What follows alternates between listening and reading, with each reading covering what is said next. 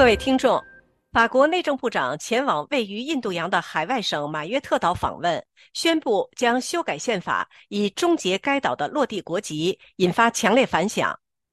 俄乌战争仍在继续，双方交换战俘已数十次。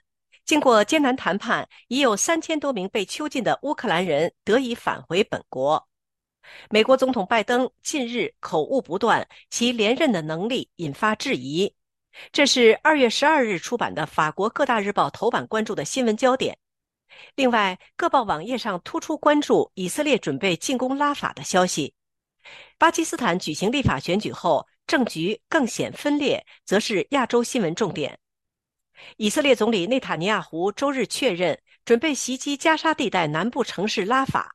拉法被称为加沙地区最后的避难所。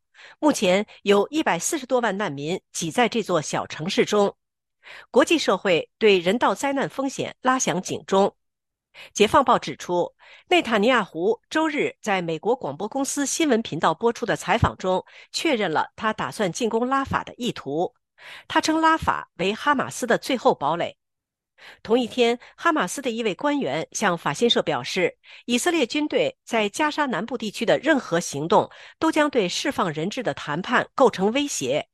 他指责内塔尼亚胡试图通过在拉法实施种族灭绝和新的人道主义灾难来摆脱谈判。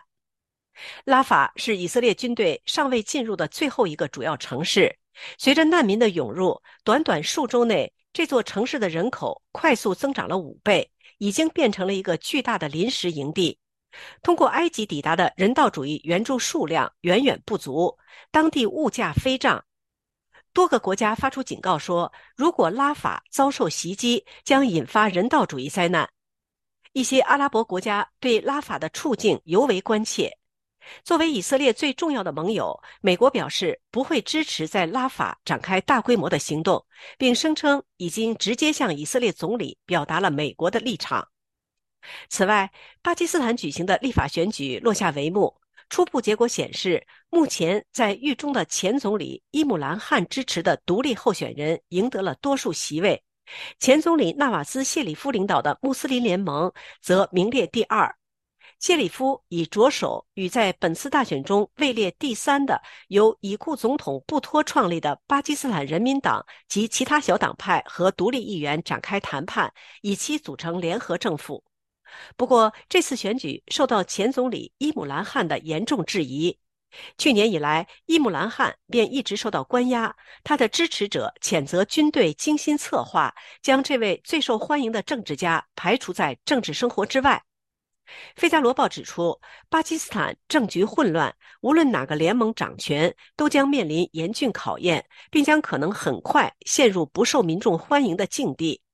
政府将面临每年接近百分之三十的通货膨胀率，以及一千二百五十亿美元的外债。由于选民对政治精英极度不信任，未来政府将更加脆弱。《回声报》则指出。伊姆兰汗领导的阵营在选举中出人意料地赢得优势，却将被敌对政党联盟排斥在外。实际上，选举之前，巴基斯坦军队已经为谢里夫的胜利做好了准备。谢里夫曾经三次出任巴基斯坦总理职务，在伦敦流亡了四年之后，于去年十月返回该国。与此同时，伊姆兰汗所在政党遭到安全部队的猛烈镇压，数千名成员受到监禁。该党被禁止参选，其候选人被迫以独立人士身份参选，使得他们无法组建政府。分析人士指出，伊姆兰汗所在巴基斯坦人民运动党在本次大选中取得的成就，反映了该国民众对建制派和军队的极大不满，也表明了民众对新政府的期盼。他们期盼当权者通过变革手段引导该国不出严重的经济危机。以上是本台今天的法国报纸摘要节目，由刘芳选播，感谢收听。